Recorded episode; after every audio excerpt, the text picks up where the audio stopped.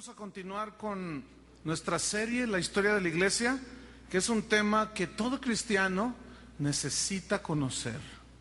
Necesitamos conocer cuáles son eh, nuestras bases sobre lo que está fundada la iglesia cristiana. Y hoy nos toca un tema que a mí me, me urgía llegar, que es acerca de la reforma.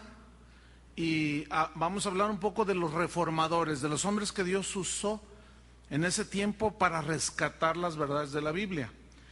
Y estos reformadores, no, no vamos a poder verlos todos porque es un buen número, pero los más importantes, digamos, y estos hombres, estos reformadores, sentaron las bases espirituales y bíblicas sobre las cuales nosotros ahora estamos cimentados.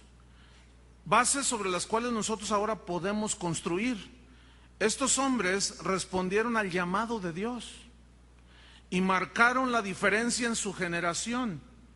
Y surge aquí una pregunta, ¿qué espera Dios de nosotros? ¿Menos que lo que, hicieron ellos? No.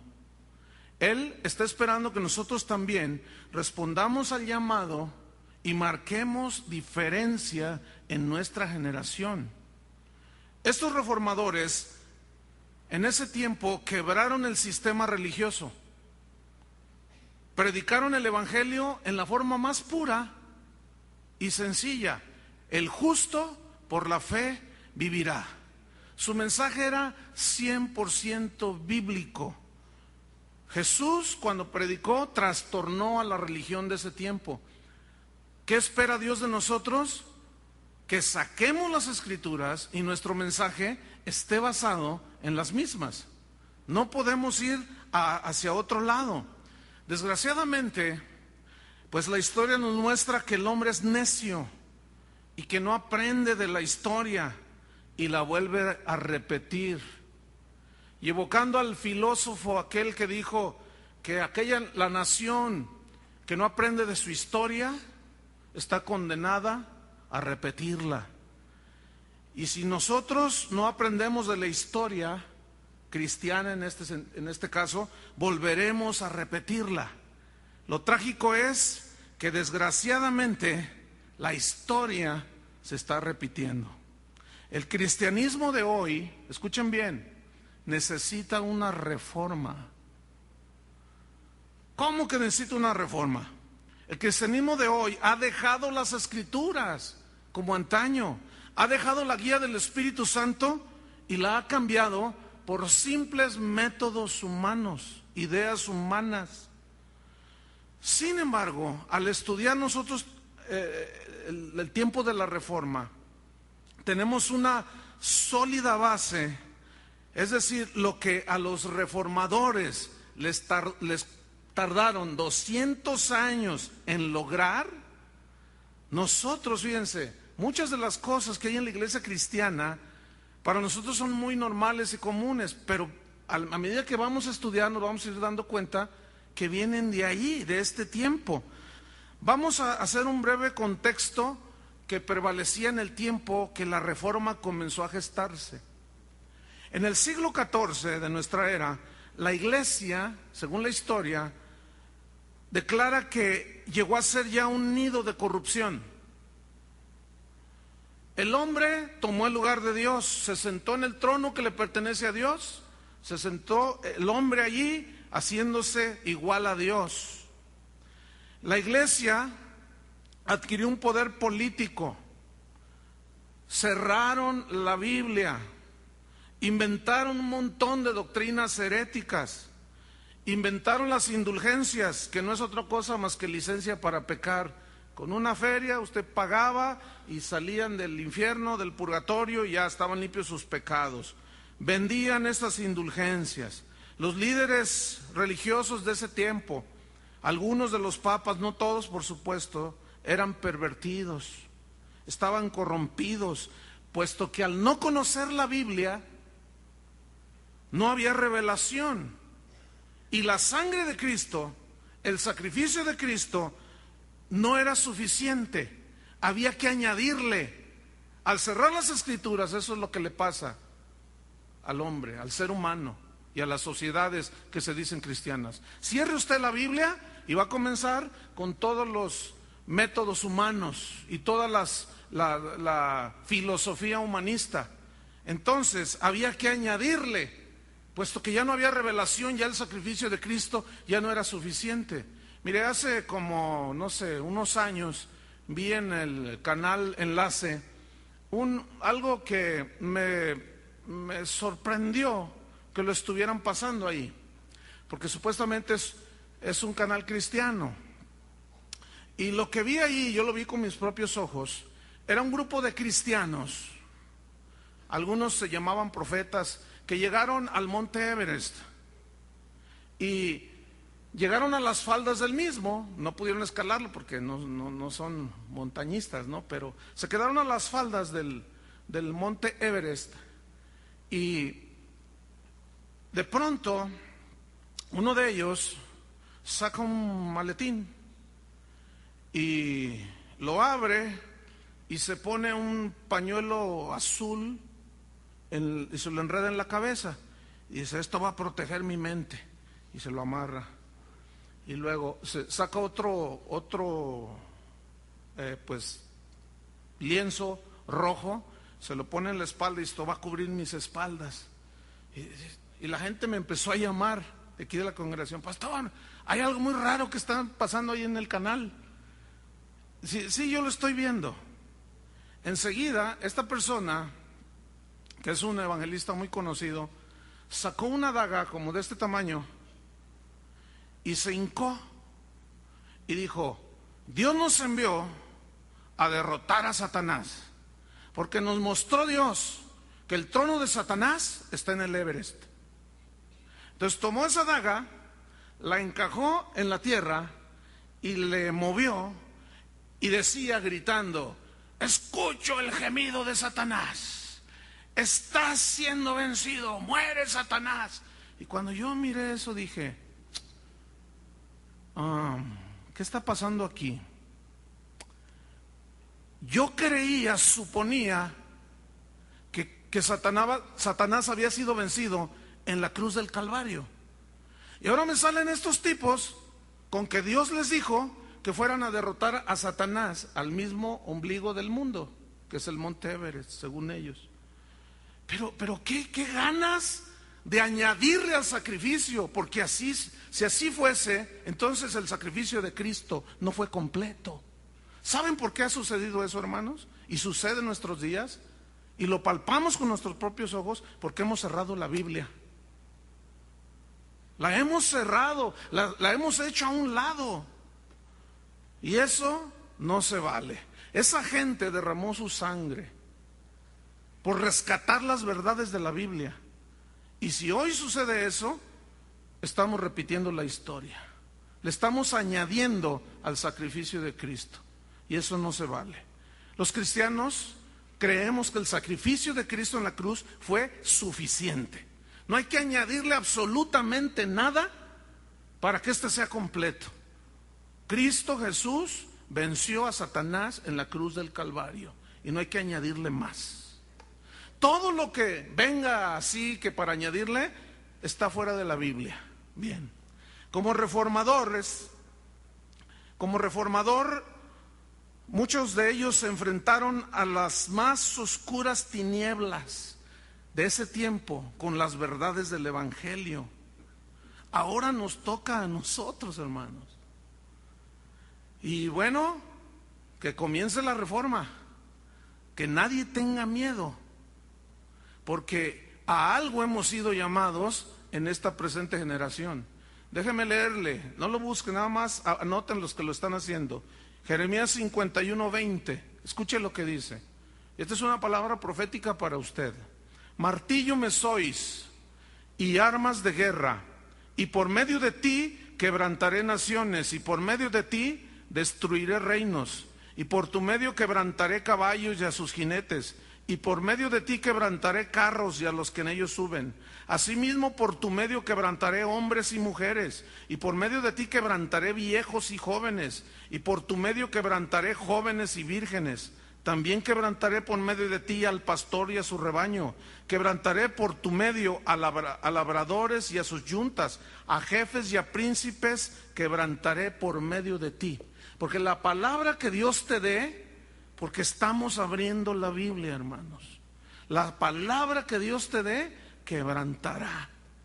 Y habrá un choque con el sistema religioso que prevalece en la iglesia cristiana de hoy.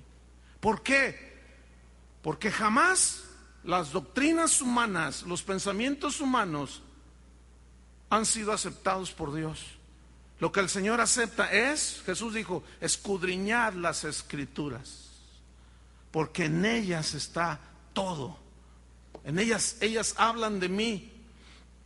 Y quiero empezar con un hombre llamado John Wycliffe, que se le conoció como el traductor de la Biblia. Este hombre dijo lo siguiente, mientras tenga aliento, mientras tenga vida, hablaré y defenderé la palabra de Dios. Estoy dispuesto a defender lo que creo, aún a costa de mi propia vida.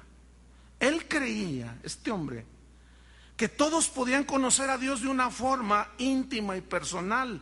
Para usted esta expresión es muy común, pero déjame decirle algo, en su tiempo este concepto era totalmente desconocido, era totalmente revolucionario. El hecho de escuchar a alguien que dijera, cada uno puede conocer a Dios de una manera personal, era algo que no, no, solo el Papa habla con Dios. Solo Dios habla con el Papa. Dios no puede hablar con cualquiera. Entonces, cuando este hombre dice que todos pueden conocer a Dios de una manera personal, eso chocó inmediatamente. ¿Cómo? Le llamaron a John Wycliffe la estrella matutina de la reforma, porque empezó a brillar la luz poco a poco del Evangelio. Este hombre nació en Inglaterra en el año 1330, ya hace muchos años. A los 30 años de edad, este hombre comenzó su trabajo de reformar la iglesia. En su tiempo, este, en su tiempo los, los sacerdotes controlaban todo lo que era la política, el comercio, la educación. Todo era controlado por el clero católico en este caso. Este John Wycliffe ingresó a la Universidad de Oxford en Inglaterra a los 16 años. Ingresó a la universidad para estudiar y ser sacerdote. En aquellos tiempos había que ir a la universidad y en la misma universidad obtenías tu título de sacerdote. Y a los 16 años, hay un rasgo, fíjate, en todos los reformadores, todos fueron sacerdotes. Pues, ¿quién más? Si eran los que supuestamente se habían inclinado y decidido por Dios. Y este hombre no era la excepción. Y a los 16 años entró a la universidad a estudiar. Porque él desde muy joven sentía una atracción por Dios, un hambre por Dios. Y comenzó a distinguirse John Wycliffe como un hombre que comenzó a estudiar las escrituras. Y llegó al punto, en un momento de su vida, a declarar lo siguiente, las escrituras, la Biblia, tienen la última palabra. Y eso, pues, ¿cómo? Para nosotros suena normal, pero yo quiero que ustedes se ubiquen hace ¿Cuántos años? Seiscientos y pico de años. Cuando era un oscurantismo total. Recordemos que en su tiempo, el tiempo de Wycliffe, no había traducción al inglés de las escrituras. No, no, no, no. Mire, las escrituras existía solamente la traducción de Jerónimo al latín. Y el idioma latín era el idioma de los eruditos, decían ellos. Era, el idioma de los ángeles, decían ellos. y solo los sacerdotes tenían acceso a la Biblia en latín, porque su erudición, su preparación académica al aprender latín, les daba la oportunidad de leer las escrituras. Bien, en su tiempo, en el tiempo de este hombre, surgieron las indulgencias. Y el cobro del servicio religioso cómo bautizar, casar, etcétera, etcétera. Con el cuento de que si no bautizaban a los niños, estos serían como un animalito. De allá viene eso. ¿Han oído eso? Ay, si no bautizas a tu niño y si te muere, es, será como, es como un animalito. Imagínense nada más. Pero esto llevaba el fin, obviamente, para que sus hijos no quedaran como animalitos, había que bautizarlos, estaban cautivos. Oiga, quiero bautizar a, a mi niño, sí, pero te cuesta una lana. Todo estaba perfectamente delineado para abusar de la gente. Es lo mismo que está pasando hoy, hermanos. En esta ciudad, en Guadalajara, no estoy hablando de lejos. Hay iglesias cristianas que ya están cobrando casar. El colmo sería que se empezara a cobrar por bautizar. Pero se está repitiendo la historia. Entonces, Dios estaba preparando a un hombre valiente Dios necesita hombres valientes. ¿Dónde están los valientes? A ver, los valientes como los que rodearon al rey David y se les conoció como los valientes de David.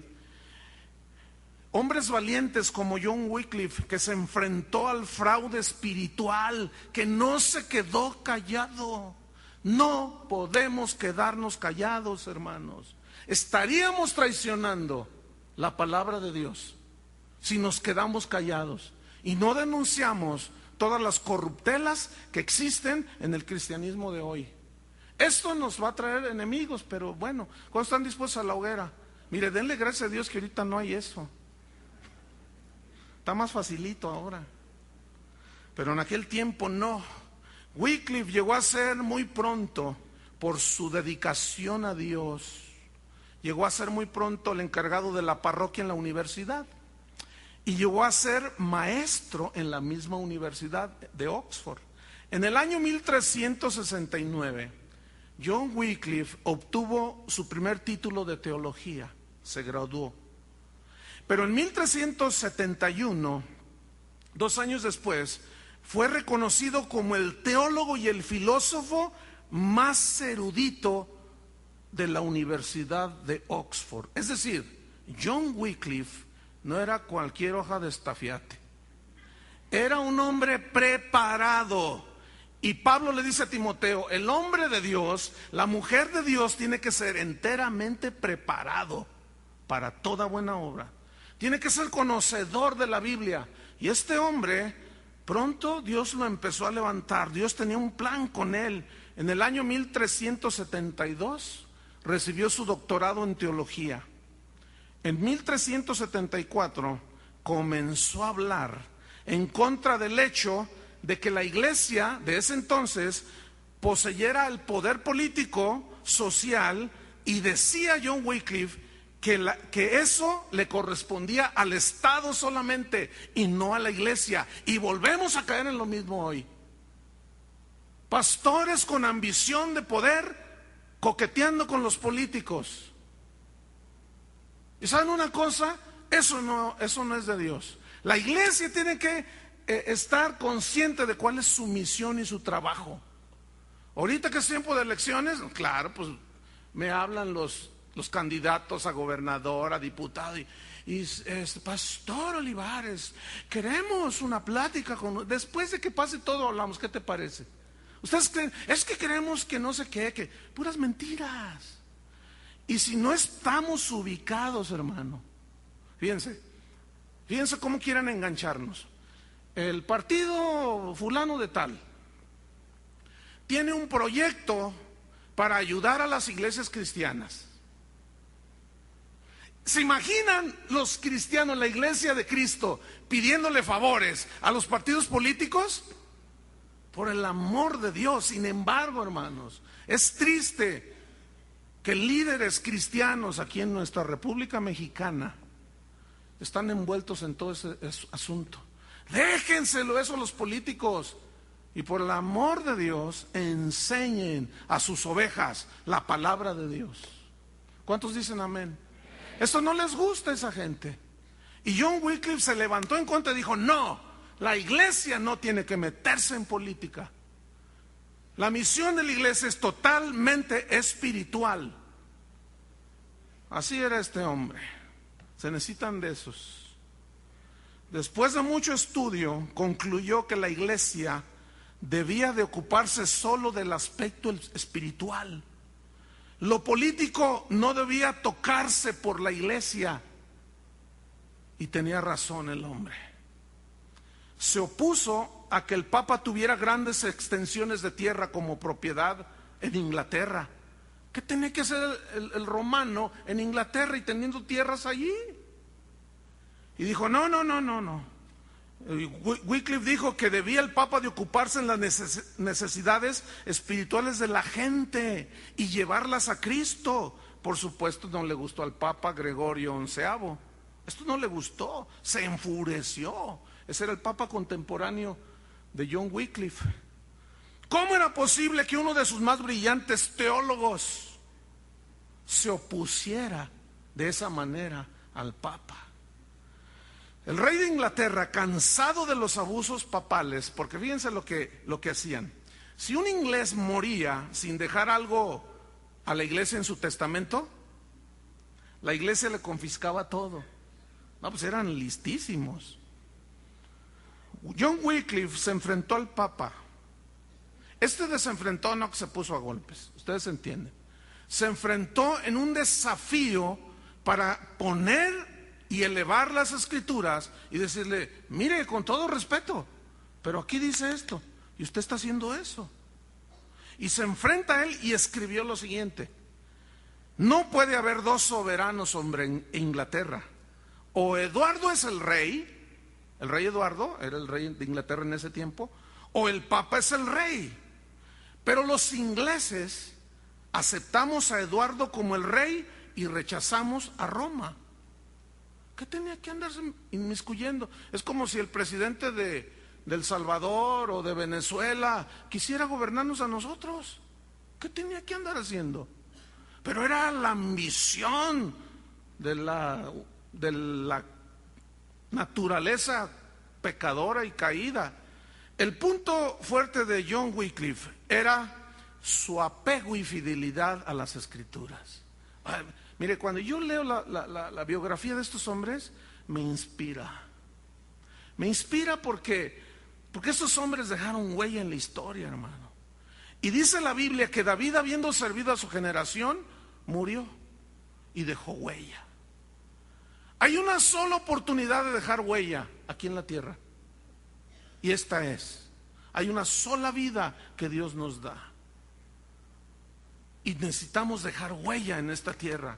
Y John Wycliffe era apegado a las escrituras, fiel a las escrituras, leía incansablemente, dice la historia, estudiaba incansablemente y como consecuencia su entendimiento se ensanchó. ¿Qué está pasando con todos los que ingresaron a la escuela bíblica? Hay gente que dice, pastor, en tres meses de dedicarme a un estudio, sistemático de la Biblia, mi vida ha dado un vuelco total. Yo no me imaginaba que esto podía existir, pero imagínate que cerramos la Biblia y los entretenemos con filosofías humanas, con cuentos y fábulas como en el tiempo del oscurantismo.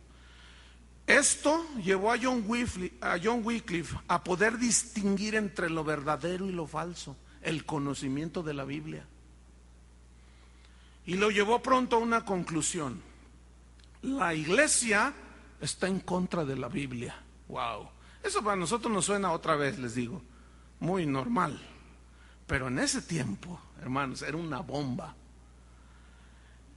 Él abrió las escrituras. La iglesia la cerraba. Él las abría, la predicaba a la gente. Y la iglesia de Roma decía, no, es pecado leer las escrituras. Imagínense. Pero este hombre no se amilanó. Comenzó a ver que las doctrinas de la iglesia eran hipócritas, eran heréticas. Entendió que todo estaba diseñado para obtener dinero, poder y control. Déjame decirle, hermano, eso es lo que prevalece en la iglesia cristiana de hoy. Es una tristeza.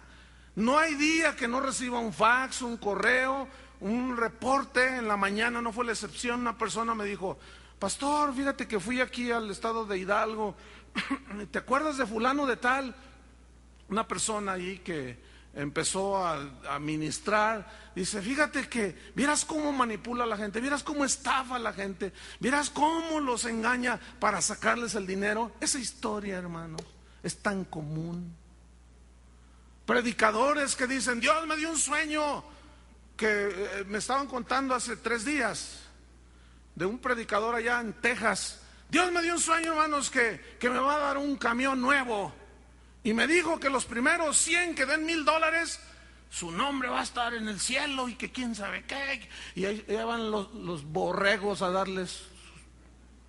¿Quién es más tonto? ¿Quién es más corrupto? Tan tonto es y corrupto el que hace eso como el que da de esa manera. Hermanos, estamos en la misma. Es una tristeza. Hemos caído en lo mismo otra vez. Usted entra a las librerías cristianas y es un, desastre. Ya no más falta que haya ropa interior con un versículo. Y no les extrañe que, que, un día saquen eso. Es una vergüenza lo que está pasando, hermanos. Y nadie dice nada. Pocos son los que levantan la voz. ¿No será porque están en lo mismo? Hermanos, debemos de abrir el corazón abrir la mente y sobre todo abrir las escrituras. Porque cuando tú abres las escrituras te va a pasar lo que John Wycliffe. Vas a conocer la verdad de Dios. Y no te vas a poder quedar callado. Dice la historia que John Wycliffe se preguntaba, ¿cómo expongo esta corrupción? ¿Cómo le hago? Y oraba. El engaño era tan grande, decía él, que revelarlo de una sola vez sería algo abrumador. Decidió hacerlo paso a paso, sabiamente, porque él estaba dentro de la iglesia católica. Dice la historia que en 1376 escribió tratados donde exponía la codicia y la avaricia de la iglesia y se opuso a la excesiva riqueza de la iglesia. Hoy el mensaje de la iglesia cristiana es, Dios te quiere prosperar. Ese es el mensaje de hoy.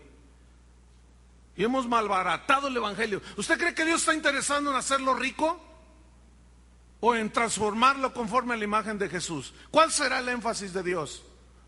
Pero estos profetas de la prosperidad se dedican a eso. Y la gente se la cree porque les cierran la Biblia y aún, aún no son tan listos que aún usando la misma Biblia, torciendo el sentido de los versículos, se enriquecen a sí mismos. Es una tristeza todo esto. El mismísimo obispo de Londres, dice la historia, se sintió aludido. Dijo, ay, ah, caray, esto no me está gustando. Hice la historia que en febrero del 1377 llamó a John Wycliffe a responder ante un sínodo de obispos y gente del clero a los cargos que se le estaban haciendo de herejía. Imagínate, lo, acusaron de hereje porque decía que debían de leer la Biblia.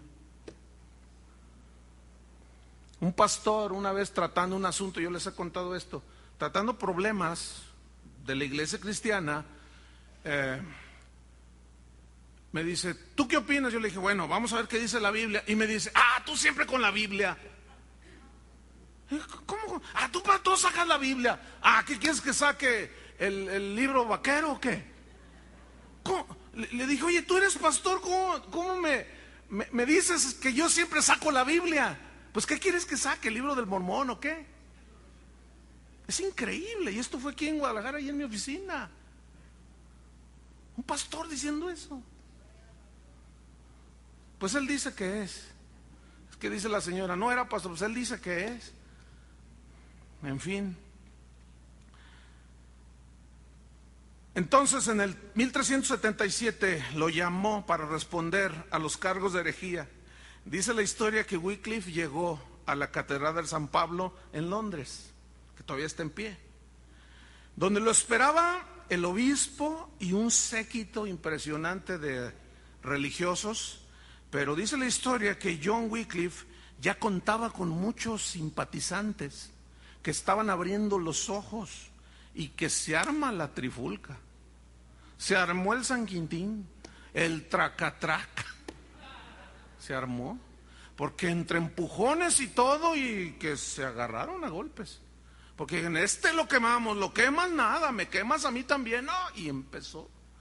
Y dice la historia que salió él ileso en esa ocasión de la catedral y salió corriendo. Y el Papa Gregorio XI, al enterarse que el juicio que por herejía le estaban haciendo John Wycliffe, que había fracasado este juicio, emitió cinco bulas papales. Una decía lo siguiente, a los eruditos de Oxford, ¿cómo habéis permitido que brote la cizaña entre el trigo? Entre el trigo puro de vuestra gloriosa universidad, picándoles el orgullo, ¿no? Y lo peor, dijo el Papa, permitís que siga creciendo. Enseguida, en una de las bulas, los amenazó que si no silenciaban a Wycliffe, sus almas correrían peligro. Ese silenciar a Wycliffe, ¿a qué cree que se refería? Para los del Internet, cuello. Cuello que le cortaran la cabeza. Si Oxford no calla al hereje Wycliffe, declaraba el Papa, ya no recibirán el apoyo de la Iglesia Católica en Roma. Dice la historia que un concilio de eruditos de Oxford se juntaron para apoyar a John Wycliffe y escribieron a, Gregorio XI lo siguiente. Con todo respeto, las afirmaciones de John Wycliffe, aunque no suenan bien, no son erróneas. Se armó, terminó de armarse la cosa. Para nosotros nos suena así como, ay, tan exagerado. les voy a insistir y a reiterar, tienen que ubicarse de alguna manera en esa época para poder tratar de entender en el contexto en el que esta gente vivía. Bien, Wycliffe es citado a la corte de nuevo para responder a los cargos que el mismo Papa le hizo. Esto ya era gravísimo, ya directamente el Papa lo acusó. Fue llamado a la corte. Él estando de pie ante decenas de obispos y de sacerdotes, dice la historia, escuchó las acusaciones que el Papa le hizo y contestó John Wycliffe. Niego que el Papa tenga derecho alguno al dominio político, al dominio civil y tampoco puede calificar o, o descalificar por medio de sus bulas. Y citó Hechos capítulo 5. Vamos a ver qué dice. Hechos capítulo 5, versículo 25. Se sabía la Biblia, estudió las escrituras. Hechos 5, 25. Dice así, pero viniendo uno les dio esta noticia, he aquí, los varones que pusisteis en la cárcel están en el templo y enseñan al pueblo. Entonces fue el jefe de la guardia con los alguaciles y los trajo sin violencia, porque temía ser apedreados por el pueblo. Cuando los trajeron, está hablando de los discípulos, los presentaron al concilio y el sumo sacerdote les preguntó, diciendo, ¿No os mandamos estrictamente que no enseñéis en ese nombre? Y ahora habéis llenado Jerusalén de vuestra doctrina y queréis echar sobre nosotros la sangre de ese hombre. Respondiendo Pedro y los apóstoles dijeron, es necesario obedecer a Dios antes que a los hombres. Es necesario obedecer a Dios antes que a los hombres. A mí no me importa ni nos debe de importar cuán ilustre, ungido, embarrado, lo que usted quiera, sea un hombre que diga que es un hombre o una mujer de Dios. Que nos diga, sí, así dice la Biblia, pero así digo yo. No nos debe de importar. Y decir, no, espérate. Para mí es menester obedecer a Dios antes que a los hombres. Cualquiera que se atreva, escúchame bien, a decirte que no, que la Biblia no, que también estos libros y que también la revelación del apóstol Mimín Pingüín y no sé cuánta cosa, mándalo a volar. No tienes por qué creerle, porque entonces tú estarás comprometiendo el Evangelio que Dios te ha conferido. Así estaba la cosa, hermanos. Los acusadores de Wycliffe se quedaron atónitos ante el desafío que estaba haciendo ante la máxima autoridad, ante la cabeza de la iglesia. Jamás nadie había desafiado al Papa, jamás. Pero un día Dios puso un espíritu diferente en ese hombre. Y su enfrentamiento no era en la carne, no era de odio, era de amor por Dios y amor a la iglesia. Amor por los que Cristo había muerto en la cruz. Se volvió a armar el San Quintín, el traca traca, la cámara húngara. Pero milagrosamente dice la historia que volvió a salir vivo, porque en ese tiempo era hoguera o te cortaban la cabeza. Desesperados los religiosos le prohibieron predicar en público. Le dijeron, si tú sigues predicando te vamos a excomulgar. Acuérdense que él era sacerdote católico, ¿eh? Pero fíjense qué cosas, se sometió, ya no predicó, pero no contaban con su astucia. Su pluma no guardó silencio, empezó a escribir y escribir. Y dice la historia que adiestró en privado a un grupo de hombres y mujeres a los que llamó hombres evangélicos. Estos hombres viajaron por toda Inglaterra predicando el Evangelio,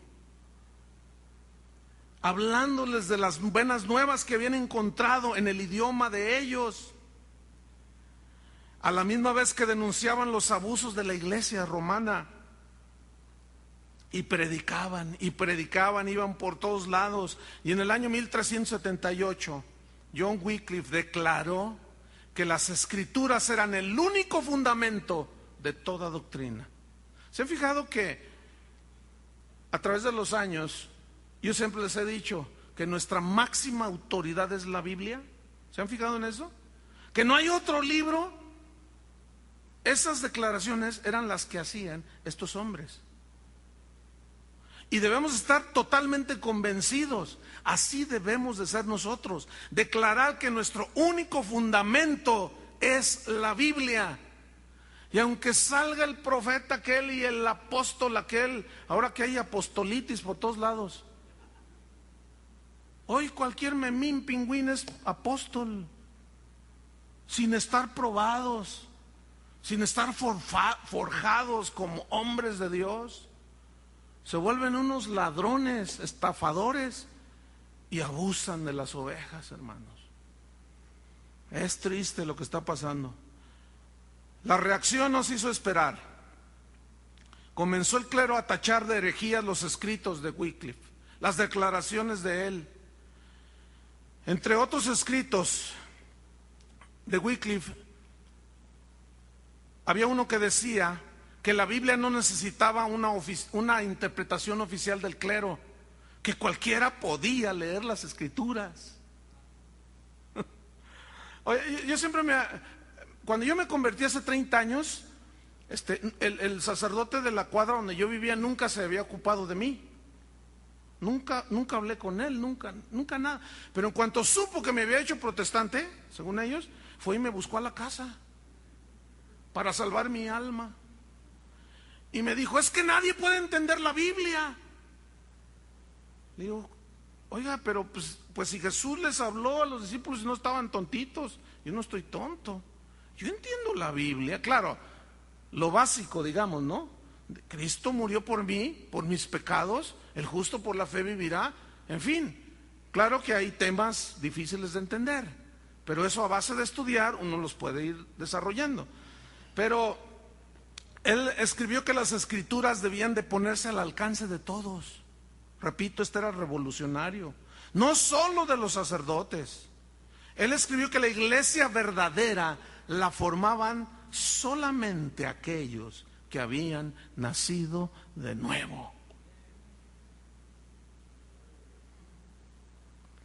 Algunas herejías que Wycliffe atacó en sus escritos fue la confesión auricular, de que una persona va ante un sacerdote y le confiesa sus pecados. Atacó la absolución de que yo te absuelvo. Wycliffe escribió que la confesión no debe ser al hombre, sino a Dios. Él estableció con estudio concienzudo que no hay indicios en la Biblia de tal práctica. Y ponía ejemplos bíblicos. En Pentecostés, por ejemplo, dijo, hubo tres mil convertidos cuando le dijeron a Pedro, ¿qué debemos de hacer para ser salvos? Pedro nunca dijo, hagan una fila. Y de uno por uno cuénteme sus pecados. No, Pedro dijo, arrepentíos, arrepiéntanse cada uno. Él decía, confiad, confiad, decía, totalmente en nuestro abogado Jesucristo. La fe en Él es suficiente para la salvación. Atacó las indulgencias de una forma, no solo Martín Lutero, eh, unos 200 años después, no.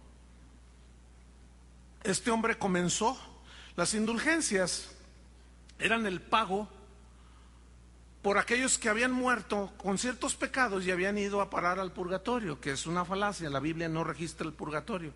Todo estaba diseñado para que pues, tu abuelita está en el purgatorio, pero pues tú la puedes sacar pagando una lana, unas misas gregorianas, entonces ya ahí con celebradas cantamos, pero te cuesta una lana. Y las atacó, pero duro. Wycliffe escribió, para mí es claro que al vender indulgencias se ofende terriblemente a Dios. No se puede comprar o vender la salvación ni las bondades de Dios.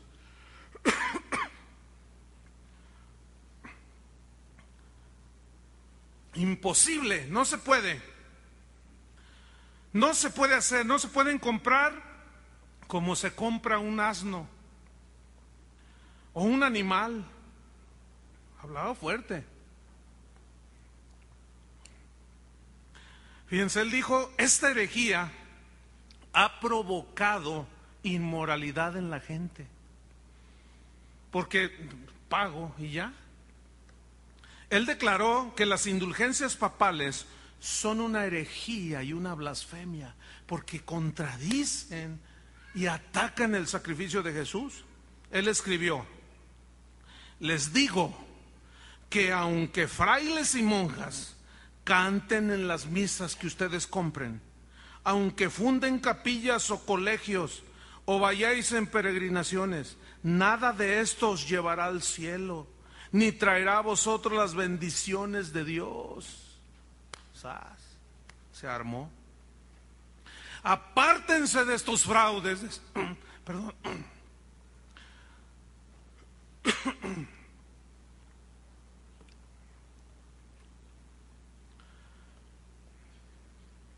Apártense, decía, de estos fraudes, cuyo origen es el anticristo, decía. Se puso bravo el hombre, pero no era para menos. El hombre había nacido de nuevo. Confíen solo en Cristo, predicaba. Confíen solo en su palabra, no hay más. Él exigía a Roma que se predicara la Biblia. Y Roma decía, no, no, pues como no le convenía. En el momento que se predicara la Biblia, la gente se daba cuenta. No sé si a ustedes les ha pasado eso a medida que estudian las escrituras, se dan cuenta del fraude espiritual en el que, en el que estaban muchos de ustedes. ¿Les ha pasado así? Incluso yo he sabido casos de gente que va y le reclama al padre. ¿Por qué no nos dicen la verdad? Y pues el padre se asusta. ¿Cuál verdad? ¿Cuál verdad? ¿Por qué no nos hablan de la Biblia? No, pues es que la Biblia nadie la entiende. Imagínense. Como en ese tiempo era común encontrar a los sacerdotes, según la historia, en toda esa disipación en la que ellos vivían, se les encontraba en las tabernas bebiendo, jugando. John Wycliffe vio como sacerdote que sus colegas en el ministerio no se dedicaban a la oración ni al estudio de las escrituras Fíjense, yo me acuerdo cuando era niño y esto era bien común. Lo vino una vez, dos, tres, muchas, múltiples veces. Que para el sacerdote de la parroquia del barrio donde uno vivía, para congraciarse con los muchachos, fumaba, tomaba, decía malas palabras y decíamos todos, que a todo dar es el Padre. Se las pone con nosotros y juega con nosotros y dice las palabras. Y él decía, no, pues para identificarme con ustedes. ¿Se imaginan un pastor haciendo eso? Entonces, él, al ver que, que sus, los ministros de la iglesia no se dedicaban a la oración ni al estudio de la Biblia, dice la historia, que aún muchos ni siquiera en su vida habían leído la Biblia. En su, me acuerdo una vez que Carlos, mi hermano, estaba chiquillo. ¿Cuántos años tendrías, Carlos? Cuando hablaste con aquel sacerdote, tendrías que 15 años, 15 años tenía de edad. Y un sacerdote también fue a rescatarlo de la perdición. A mi hermano, que ya se había convertido siendo un chavito.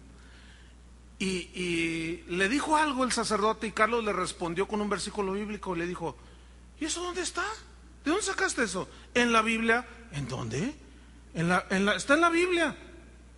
No, no es cierto, la Biblia no dice eso. Dice, ¿cómo no? Aquí está, mire. Ay, ay, pues no la leen. En estos últimos años, a raíz de que Juan 23 hizo una bula papal o una declaración de que debería devolverse a abrir las escrituras. Ya muchos sacerdotes leen la Biblia. Es más, monitoreando ahí el canal católico, yo me he encontrado, gracias a Dios, por algunos sacerdotes que están predicando, hermanos. Están predicando. No sé cuántos los hayan visto. Miren, una vez lo puse y dije, mi esposa va a pensar que es un predicador. Y cuando pasa dice, ay, es un sacerdote, es un padrecito, es un padre. Porque predicaba incluso mejor que la bola de charlatanes de hoy. Gracias a Dios que el Papa Juan 23 abrió de nuevo las escrituras. Pero ya nos adelantamos casi hasta el siglo XX. Wycliffe escribió lo siguiente, el servicio a Dios, hablándole a los sacerdotes, a sus colegas, el servicio a Dios más elevado que un hombre pueda hacer es predicar la palabra de Dios. Solo la predicación de las escrituras pueden producir hijos de Dios. ¡Qué revelación! Es la verdad. Jesucristo dijo, Jesús dejó su profesión de carpintero y se dedicó a la predicación. Sus apóstoles hicieron lo mismo. Vosotros debéis hacer lo mismo, les decía. Y hoy nos encontramos con tremendos hombres de Dios que ahora andan vendiendo seguros de vida y se meten en los negocios y andan envueltos ahí en conciertos para sacar dinero y, se meten a empresarios. Gente que Dios llamó y Pablo escribió, ninguno que milita se enreda en los negocios de la vida. Ninguno que siendo llamado se enreda en los negocios de la vida. Atacó fuertemente la Eucaristía. Wycliffe escribió lo siguiente, la transubstanciación no se encuentra en las escrituras. El hecho de que el vino y el pan se convierten en la carne y en la sangre literal de Jesús. No es bíblico. Dice él, decía él, no se habló de ello, de ella, hasta el siglo XII, en el concilio de Letrán. Esta doctrina, dijo John Wycliffe, es blasfema, conduce a las personas a la idolatría. ¿Han visto eso de la adoración? Al Santísimo le llama, ¿no? ¿Cómo, vamos a adorar? Un... Fíjense lo que él dijo.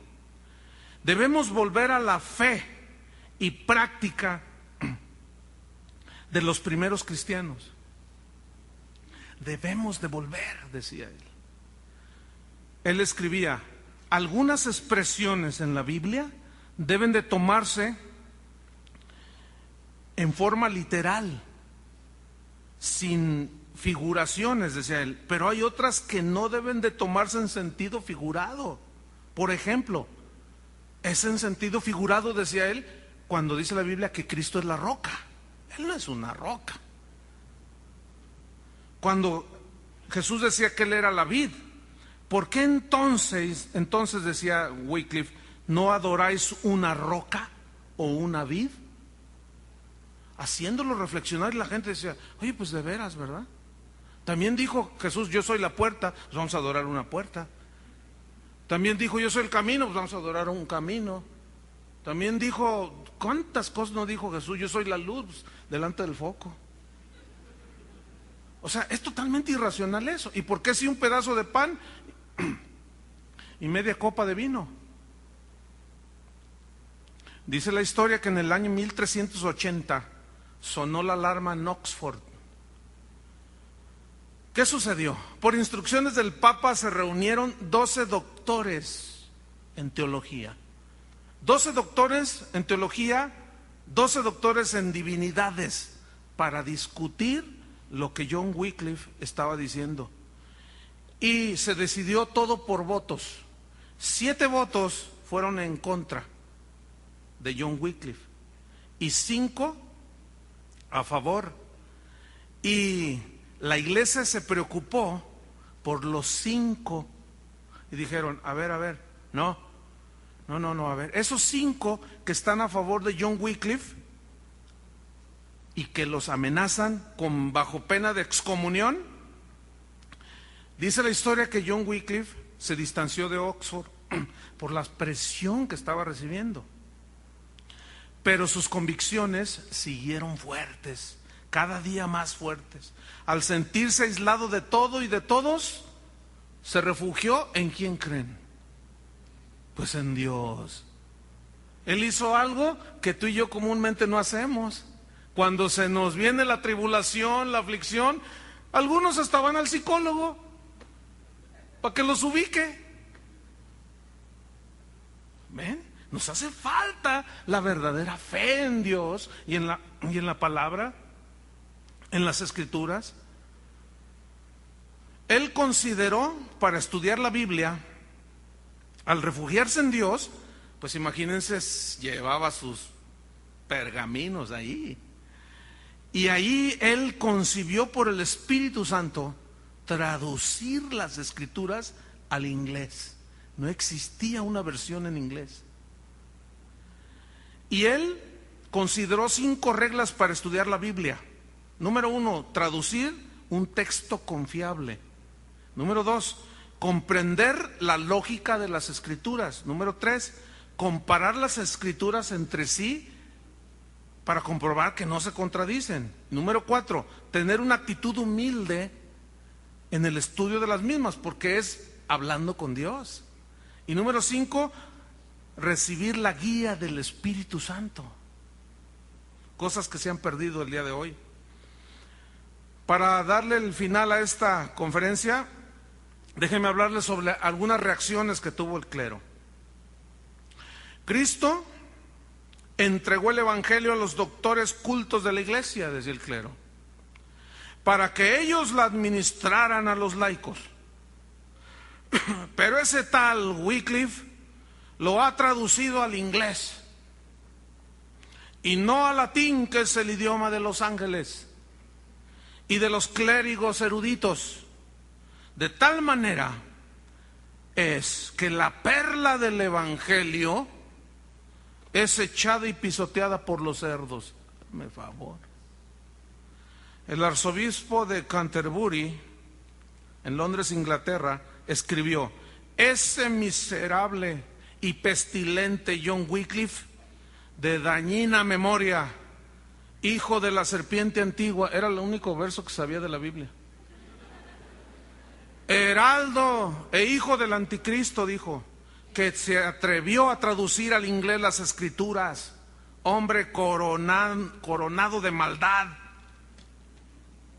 Así le dijo, fíjense. La vida y obra de John Wycliffe honraron la sangre, que Jesús derramó, poniéndola al alcance de todos. Qué tremendo, hermano. Poner al alcance de todos la sangre que Cristo derramó en la cruz del Calvario. Mientras que el clero la guardó en una caja secreta. Dice la historia que en 1384, mientras escuchaba un sermón, John Wycliffe ya anciano, pasaron los años, una embolia terminó con su vida. El 31 de diciembre del 1384 sucedió esto. El buen siervo y fiel había partido con el Señor que tanto había amado, al que con tanta vehemencia había servido y predicado.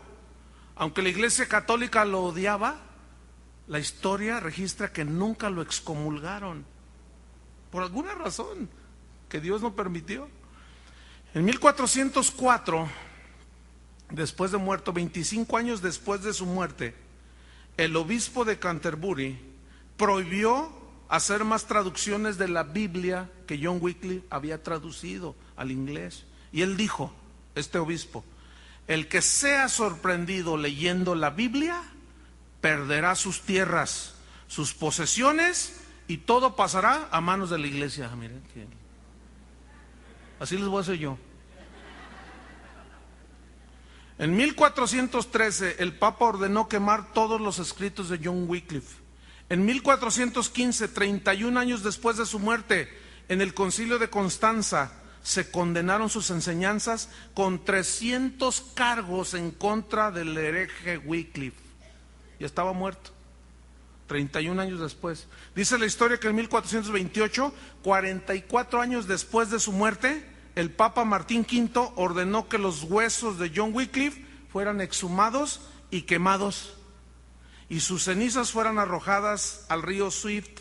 Un escritor contemporáneo escribió lo siguiente, quemaron sus huesos hasta reducirlos a cenizas y los arrojaron al río Swift y sus aguas llevaron sus cenizas a todas partes y así sus cenizas son el emblema de su fe de su enseñanza y que ahora está dispersa por todo el mundo como las aguas que cubren la tierra. Así escribió este hombre. Concluimos pues.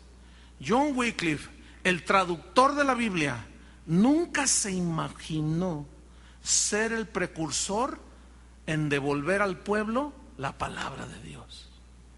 Fíjate lo que tú tienes en tus manos. Tú tienes una Biblia. ¿Cuántos tienen una Biblia? A ver, levántenla. Fíjate, tú tienes esta, esta encargo del Señor de llevarle a la gente las escrituras, la Biblia. Y ahora sí que digan misa.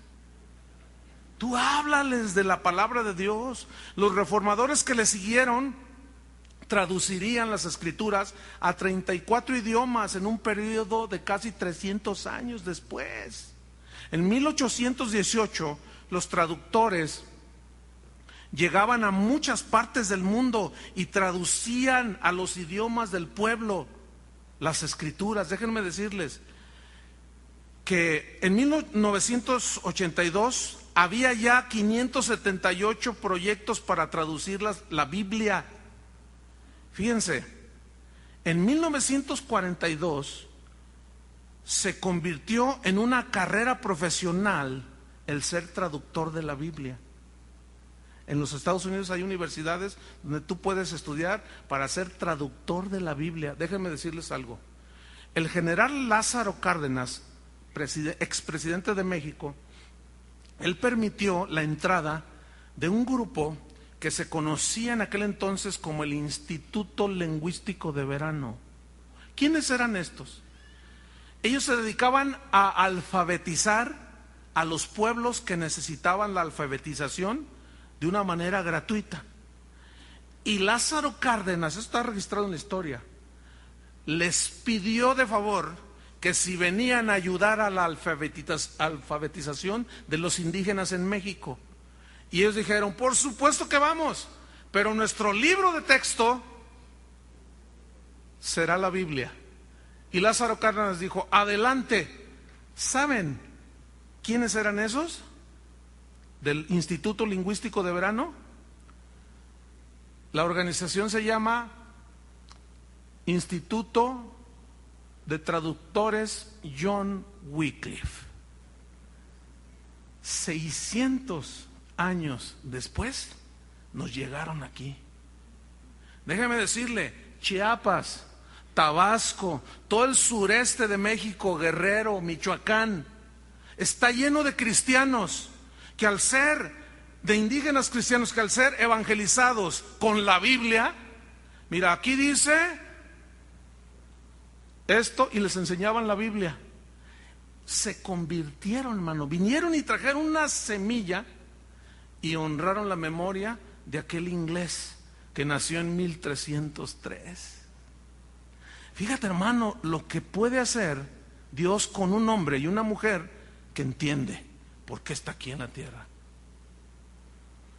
Termino con esto. Hoy existen, se está trabajando actualmente en más de 500 traducciones y hay más de mil traducciones de, a dialectos y de todo, porque existen en el mundo más de tres mil idiomas y dialectos y hoy hay, por medio de este instituto John Wycliffe, trabajos en más de mil idiomas y dialectos, inspirados en aquel inglés. Si Wycliffe hubiera siquiera imaginado lo que su valiente obra iba a causar, no lo hubiera creído. Todo inicio que viene de Dios es pequeño, pero crecerá y crecerá y crecerá. Terminemos leyendo Juan capítulo 4, puestos de pie. Juan capítulo 4, versículo 34, Juan 4, 34.